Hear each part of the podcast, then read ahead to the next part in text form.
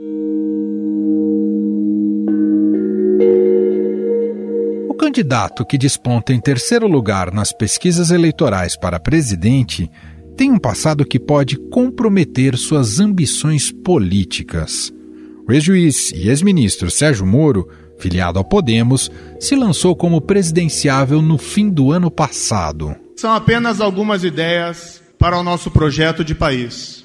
Nós queremos construí-lo com vocês aqui presentes, com a sociedade e com o povo brasileiro. Esse não é um projeto pessoal, mas sim um projeto de país. Eu nunca tive ambições políticas e sempre quis só ajudar. Mas se for preciso o meu nome para essa liderança, ele estará sempre à disposição do Brasil. Porém, Moro se encontra em um cenário bem peculiar, já que teve envolvimento direto com os outros dois candidatos à sua frente nas pesquisas. De um lado, o ex-presidente Lula, o qual Moro condenou em processos já anulados pelo Supremo Tribunal Federal no caso do triplex do Guarujá. O ex-presidente Lula foi condenado a nove anos e seis meses de prisão no processo relativo ao triplex no Guarujá. Para o juiz Sérgio Moro, responsável pela Operação Lava Jato, o ex-presidente cometeu os crimes de corrupção passiva e lavagem de dinheiro. Moro também foi escolhido por sua atuação na Lava Jato para ser ministro da Justiça e Segurança Pública de Jair Bolsonaro.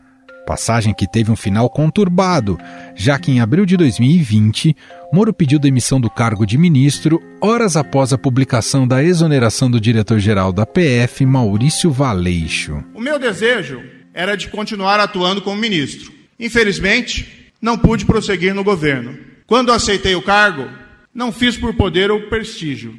Eu acreditava em uma missão.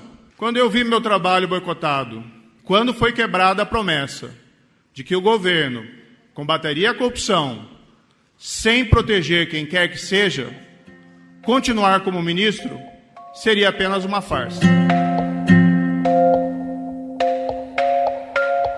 Após deixar o cargo, Moro atuou como palestrante e, em novembro de 2020, ingressou como diretor no setor de disputas e investigações na consultoria Álvares e Marçal. Esse movimento foi alvo de apuração no Tribunal de Contas da União, já que a Álvares Marçal era a administradora da recuperação judicial da Odebrecht desde junho de 2019. Por isso, a suspeita de conflito de interesses e a indicação de possível irregularidade. O ministro Bruno Dantas acolheu argumentos do Ministério Público de Contas, que pediu a apuração desse caso. Para Dantas, os fatos reportados a ele são gravíssimos, Carla. No entendimento do ministro, quando atuou como juiz da Lava Jato, Moro naturalmente contribuiu para que a empresa entrasse em dificuldades financeiras e agora ele então passou a ser remunerado pela empresa, que é encarregada do processo de recuperação judicial. Esse processo que é uma tentativa de salvar a empresa da falência.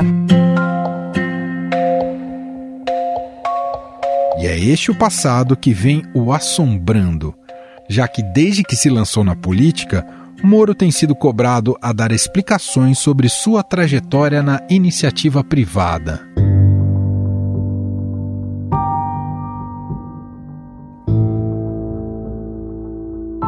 Moro encerrou seu contrato com a Álvares Marçal em outubro e os termos da rescisão também passaram a ser alvo de investigação no Tribunal de Contas da União. Por ordem do ministro Bruno Dantas, o TCU abriu procedimento para apurar eventual conflito de interesses na atuação de Moro junto à consultoria. A corte quer saber os termos do contrato e valores previstos no encerramento, incluindo o salário que Moro recebia na empresa. Esta semana, o Ministério Público, junto ao TCU, encaminhou o pedido para que o Conselho de Controle de Atividades Financeiras, o COAF, seja acionado e ajude a quebrar o sigilo que impede a divulgação do salário do ex-juiz nos Estados Unidos. A Álvares Marçal administra o processo de recuperação judicial da construtora Odebrecht, alvo da Lava Jato, e recebeu em honorários dezenas de milhões de reais de empresas denunciadas pela operação.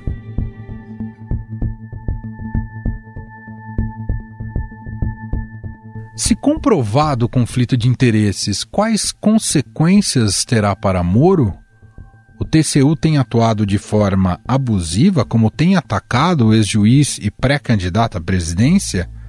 Quem nos fala mais sobre as implicações na esfera jurídica é o advogado Mauro Menezes, mestre em Direito Público e ex-conselheiro da Comissão de Ética Pública da Presidência da República. Olá, doutor, seja muito bem-vindo. Obrigado por ter aceito aqui ao nosso convite. Eu que agradeço o convite. Doutor, há indícios suficientes para que seja feita essa investigação mais, digamos, mais profunda sobre a conduta do Moro quando trabalhava na iniciativa privada para essa empresa americana? Nesse caso, sim.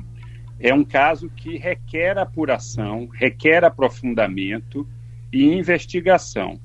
Porque, de fato, existem elementos que estabelecem um vínculo entre decisões que foram tomadas pelo ex-juiz Sérgio Moro, sobretudo ao julgar, examinar casos da chamada Operação Lava Jato, que trouxeram consequências ao funcionamento de empresas, às atividades econômicas de determinados conglomerados investigados na Operação Lava Jato, e, posteriormente, o ex-juiz Sérgio Moro, já como advogado, como consultor, vai trabalhar numa empresa de consultoria que, é, de uma certa forma, passa a administrar é, as massas dessas empresas já em recuperação judicial. Então é evidente que aí existe uma conexão e essa conexão merece sim uma investigação. Doutor, o Moro tem dito, e até a própria consultoria também declarou isso, de que ele não atuava diretamente na assistência a essas empresas ou empresas que foram envolvidas eh, em casos da Lava Jato. Esse tipo de explicação é suficiente, doutor? Não, não é suficiente. Trata-se de uma tergiversação algo irrelevante, porque não se trata de um impedimento de que ele venha atuar na administração judicial do grupo Odebrecht ou de qualquer outro grupo que tenha sido alcançado pelas investigações da Lava Jato. O que se deve investigar aí é se ocorreu a, a figura clássica da chamada porta giratória, ou seja, aquela situação em que um servidor público, na sua função pública, toma decisões ou uh, adota providências que vão beneficiar indiretamente aquele que vem a ser mais adiante o seu contratante. E, evidentemente, o ex-juiz Sérgio Moro, ao atuar, como ele próprio hoje admite, no comando da Operação Lava Jato, uma tarefa que não lhe cabia como magistrado, e, e na medida em que tomou ali providências, eh, demandou a aplicação de ônus a essas empresas, a esses conglomerados, produziu uma situação que inviabilizou a continuidade da atividade econômica de muitas dessas empresas. Pois bem, mais adiante ele vai trabalhar justamente para uma consultoria que atua na rentabilíssima atividade de administradora judicial das recuperações judiciais dessas empresas que eh, chegaram a, ao ponto de uma bancarrota econômica.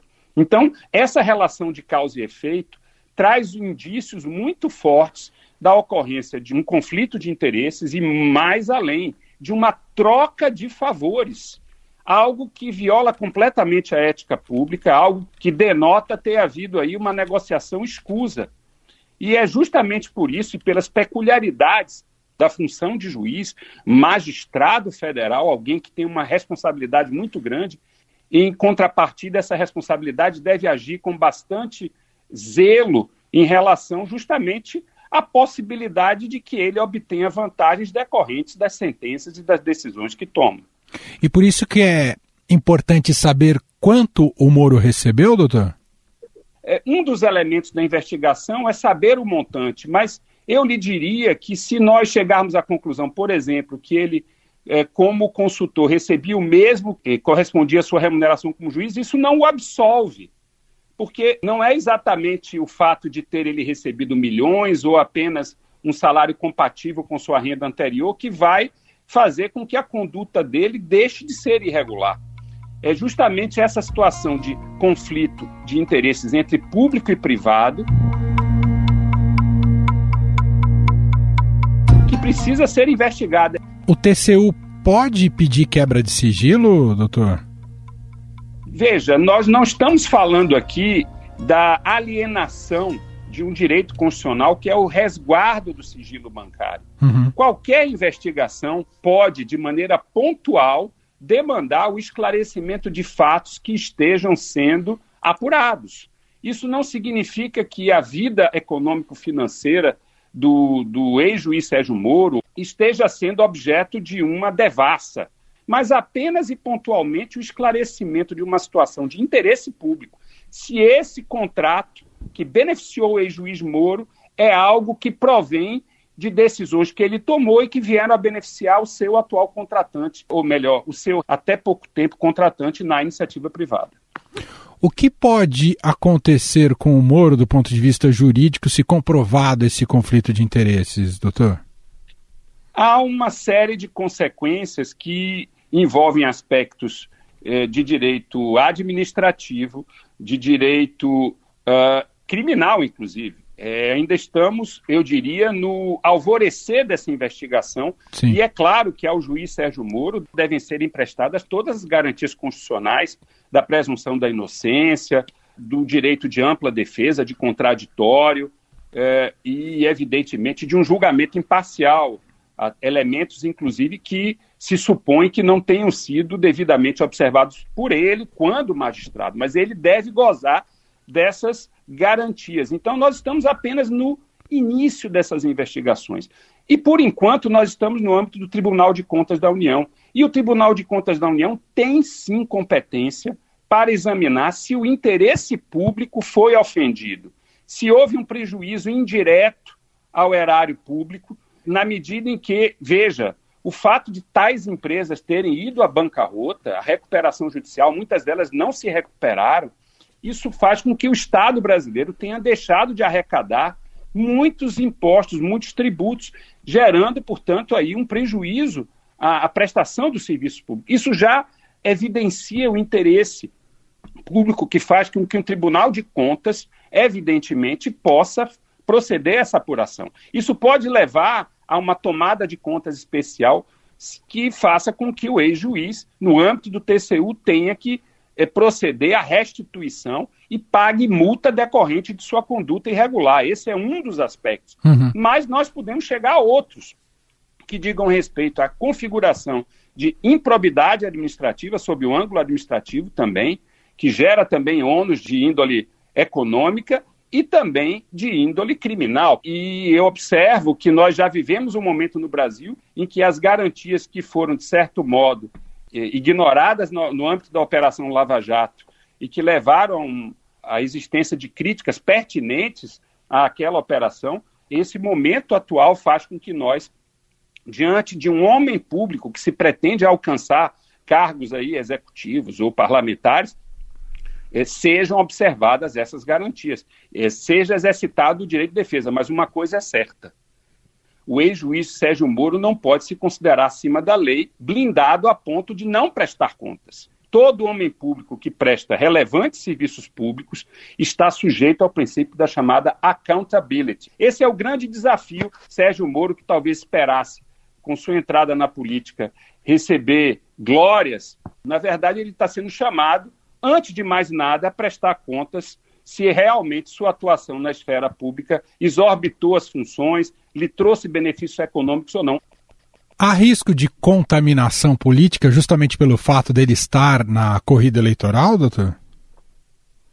Eu creio que nós devamos discernir muito claramente as questões em jogo. Uhum. É, de posse dos seus direitos eleitorais, ou seja, da sua elegibilidade, é, nada impede que o ex-ministro continue a sua campanha, inclusive deve, esperamos, apresentar algum programa de governo que vá além da mera autorreferência como combatente da corrupção. Que nós possamos vê-lo trazer propostas para o país em, em relação a vários problemas sociais e econômicos que são de enfrentamento necessário por quem se candidata à presidência da República. Isso não deve, é, de forma alguma, por enquanto, obstaculizar sua candidatura. Por outro lado, é também de interesse público, paralelamente a isso, que essas explicações sejam dadas na sua inteireza para que se saiba se houve ou não houve irregularidade praticada pelo ex-ministro, porque indícios já existem. No mínimo, houve aí uma imprudência da parte dele e que se supõe possa ter sido compensada com uma vantagem econômica, e aí sim nós temos um problema ético, ao meu ver, insuperável e que deve ser considerado como algo que no campo político tem o seu desvalor. Muito bem, nós ouvimos o advogado, mestre em Direito Público, ex-presidente da Comissão de Ética Pública da Presidência da República, Mauro Menezes. Doutor, muito obrigado pelas explicações, os esclarecimentos, um abraço e até a próxima. Eu agradeço ao podcast do Estadão e também deixo meu abraço a todos os ouvintes e a vocês também, jornalistas. Muito obrigado.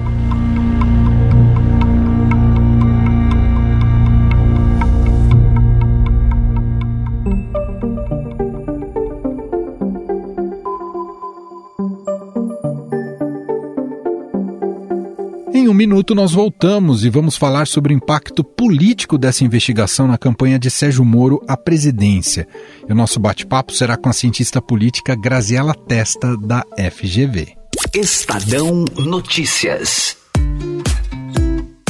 Mais do que colaboradores, o iFood considera seus entregadores como parceiros. Segundo a diretora de logística do iFood, Cláudia Stork, eles são parte essencial do ecossistema iFood.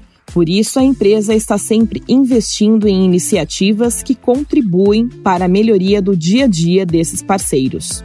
Ações como fundos de combustível, reajustes de rotas e promoções de incentivo, que são aplicadas continuamente em momentos de maior demanda de entregas. Além disso, há um ano a empresa criou o programa Delivery de Vantagens, que oferece gratuitamente uma série de benefícios e descontos em serviços, por exemplo, de manutenção de moto. Quer saber mais? Acesse news.ifood.com.br.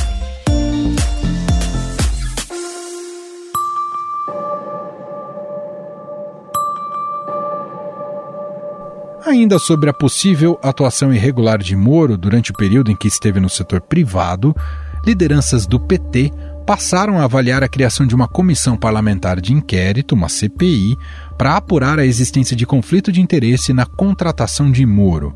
Porém, o partido recuou da ideia. Diante do caso, nesta quarta-feira, Sérgio Moro prometeu divulgar em suas redes sociais todas as informações requisitadas pelo TCU. PT e o Centrão queriam me investigar por uma CPI. Já desistiram, porque sabem que não iam encontrar nada de errado e iam quebrar a cara. Tem o ministro do TCU e quer investigar o que eu fiz no setor privado, depois que deixei o cargo de ministro da Justiça. É um abuso esse processo, cheio ali de ilegalidade. De todo modo, eu quero ser transparente. Eu quero acabar com essa história e com todas essas mentiras. Eu vou divulgar na sexta-feira todas essas informações. Quanto que eu ganhei, quanto que eu recebi, mostrar que eu não recebi nada de empresa investigada na Operação Lava Jato. Isso, quem fala isso, mente. Tá? Na sexta-feira, fique atento às minhas redes sociais.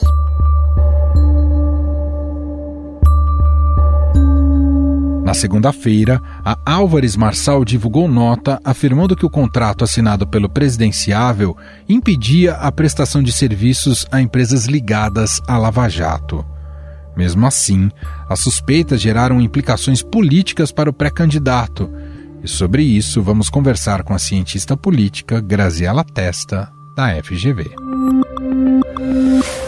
Tudo bem, professora? Seja muito bem-vinda mais uma vez. Muito obrigada, Emanuel. É sempre um prazer estar por aqui com você. Professora, como temos visto e acompanhado, né, o, o ex-ministro, o juiz Sérgio Moro, está sob intensa pressão diante dessa investigação do TCU, né, sobre possível conflito de interesses na atuação dele na Álvares Marçal. Para além do, do mérito jurídico, porque isso ainda vai ter muitos desdobramentos, que eu queria ouvir um pouco a, a sua análise, há nesse episódio, a gente pode dizer que há nesse episódio um aspecto, digamos, clássico do que significa disputar uma eleição? Ou seja, é um percurso em que sua trajetória será passada limpo? Queria te ouvir um pouco sobre isso e como é que você classificaria o desempenho do Moro até aqui diante de uma crise né, que coloca ele em foco?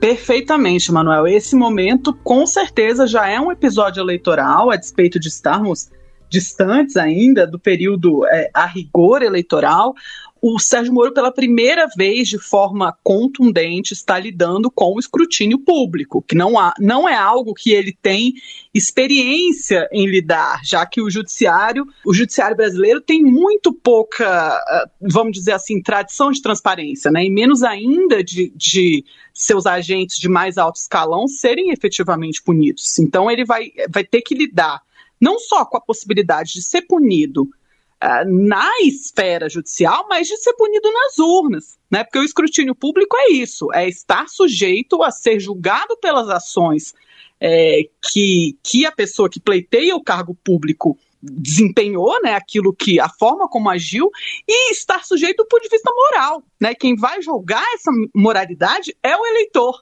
E essa é a beleza da democracia. A, a gente está enxergando o, o, o ex-juiz né, tendo uma dificuldade em lidar com isso. Ah, num primeiro momento, é, a orientação seria que ele fosse completamente transparente, desse todas as explicações possíveis e imagináveis, falasse o quanto ganhou, e não foi muito isso que a gente viu. Né? A gente viu um comportamento mais próximo daquele corporativismo típico do judiciário, que é, tenta separar a vida privada e os ganhos do que seria o desempenho é, profissional, e no, na política ele não vai poder ser assim. Ele vai ter que é, se acostumar a ver a vida dele escrutinada no dia a dia pelos eleitores do Brasil, que ele é um candidato a presidente. Né? E, e nesse sentido, protelar a crise se mostrou muito desfavorável. Né? Agora ele diz que vai revelar o quanto ganhou nesse seu trabalho na sexta-feira, até transformou isso num evento político, vai fazer isso nas redes sociais na sexta-feira, convocou as pessoas para estarem ali, acompanharem, não sei de que maneira ele vai apresentar. Mas protelar no final mais desgastou do que o favoreceu, não é, professor? Perfeitamente, Emanuel, exatamente. Ele é, é, claramente ele disse que ele não tinha dimensão do impacto que isso teria. Né? E aí, num segundo momento, se chamou isso de uma protelação, mas eu não sei. Eu acho que, na verdade, é, ele não imaginou que isso teria ganhado a proporção que ganhou, e quando ganhou, ele teve que responder, né? E, portanto, vai responder e vai tentar transformar o limão em limonada. Vamos ver se vai ser bem sucedido. Experiência em comunicação sabemos que ele tem.